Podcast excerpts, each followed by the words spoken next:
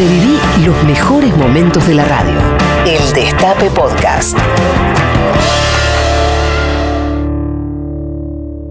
Un chico de Luxemburgo en un modesto equipo moldavo que sacude la red del Bernabéu y lo pone a ganar a Sheriff. El Sheriff le está ganando al Madrid 2 a 1. Pará, pará, pará, pará, pará, pará, pará, pará. Sin dudas, la noticia de estos días es el batacazo del equipo Sheriff Tiraspol contra el Real Madrid. Un equipo que juega en la Liga de Moldavia, pero que en realidad es de un país llamado Transnistria. Seguramente esta semana una de las principales búsquedas en Google fue ¿dónde cazzo queda este impronunciable país? Y aunque parece más difícil de entender que cuando te decían que el tío del marido de Pampita tenía COVID, este informe de Palermo Wuhan acepta el desafío y queremos contarte de este pequeño territorio que aún no tiene reconocimiento de la comunidad internacional y que sin embargo su PBI es superior a todo el plantel del Real Madrid. Se llama Transnistria, llamado el estado fantasma del extremo de Europa. Lo primero que podemos decir es que Transnistria es uno de los pocos territorios que entran dentro de la categoría de territorios congelados no porque estén bajo hielo o algo similar, sino porque así se denominan a aquellos lugares que quedaron como en una suerte de limbo o que continúan en disputa después de la caída de la Unión Soviética. Да Transnistria, Transnistria ni Chile ¿Y qué es Transnistria? Si popor. ¿Qué idioma hablan? No ya popor. Eso no es un pueblo, es una comunidad hecha por Rusia y se apoderaron de nuestras tierras porque tienen el poder y un ejército. Rebobinemos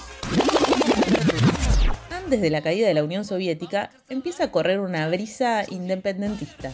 Los nacionalismos, que habían sido subsumidos bajo la bandera de la voz y el martillo, en los 80 se exacerban. Moldavia es uno de los países que va a querer independizarse de la URSS y Transnistria, que tenía una población no solo moldava, sino también de ucranianos y rusos, no le gustaba tanto la idea de quedar bajo el ala de la identidad moldava, porque no representaba justamente a toda esta diversidad étnica. Entonces van a insistir en la idea de independizarse. Para poder entender este complejo escenario, recurrimos a Ignacio Utín, periodista especializado en Europa Oriental, Balcanes y ex repúblicas soviéticas y autor de Deconstrucción, Crónicas y Reflexiones desde la Europa Oriental y Postcomunista. En 1989, Moldavia, aún sin ser independiente, aún parte de la Unión Soviética, establece que el único idioma oficial de esta República Socialista Soviética de Moldavia va a ser el moldavo, y solamente escrito en alfabeto latino. Todos los que hablaban en ruso quedaban afuera, todos los que hablaban en ucraniano quedaban afuera, todos los que escribían en cirílico quedaban afuera.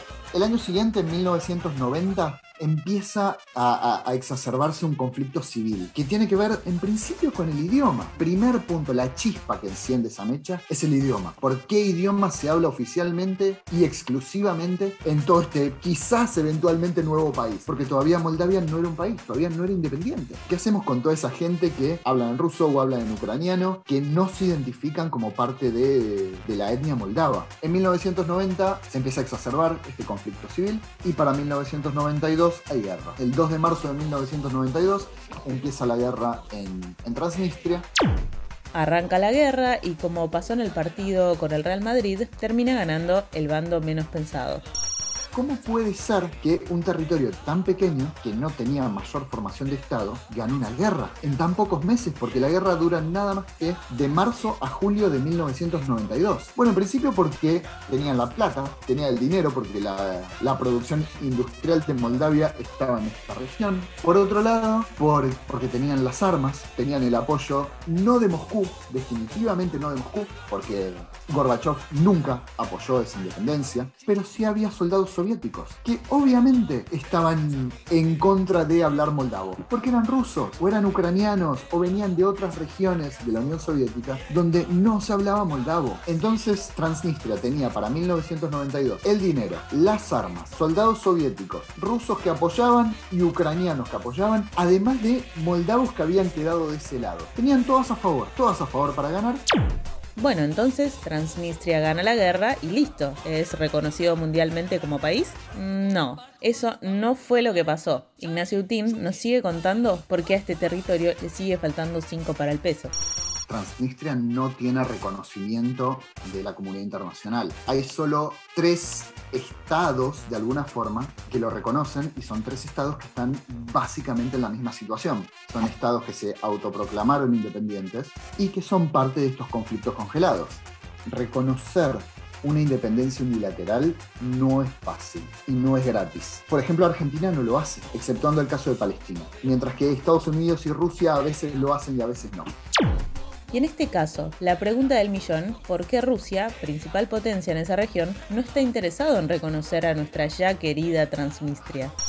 Durante los gobiernos de- del socialismo o del comunismo en Moldavia, había una cercanía política con Moscú muy importante, muy importante. Con lo cual no valía la pena reconocer a Transnistria. ¿Para qué? ¿Para afectar a quién? Y de alguna forma, para Moscú tener a Transnistria sirve, digamos, como una suerte de amenaza, ya que Moscú controla indirectamente esta región porque le da mucho dinero, le da subsidios, sirve como para tenerle la, la correa corta a Moldavia. Y ese no reconocimiento también sirve para que al día de hoy Transnistria no está tan alejado del resto de Moldavia. De hecho, en Transnistria se vota para las elecciones presidenciales, por ejemplo, del, del año pasado en Moldavia, o las elecciones parlamentarias de este año en Moldavia. Se votó en Transnistria.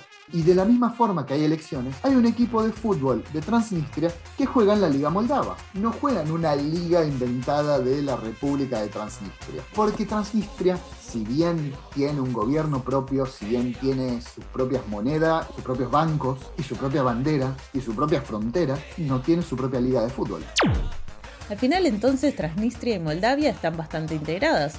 Esta región tiene un atractivo turístico, además de concentrar la industria pesada de la ex URSS con producciones claves como el acero, el cemento y gran parte de la electricidad es generada en esta zona, además de la venta de armas y además de todo esto, tiene una sola liga de fútbol donde el sheriff la descose o algo así.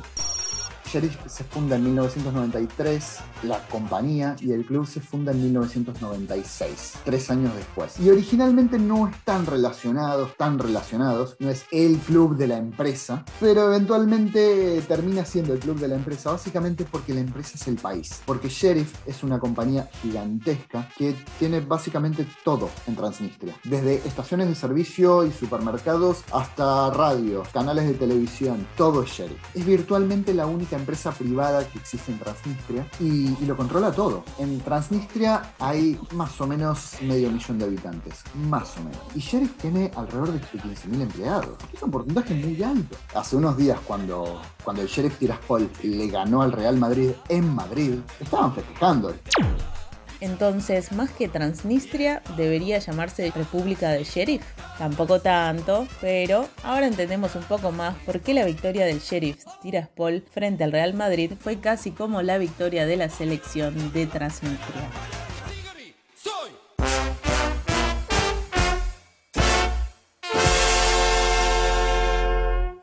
El Destape Podcast. Estamos en todos lados. El Destape Podcast.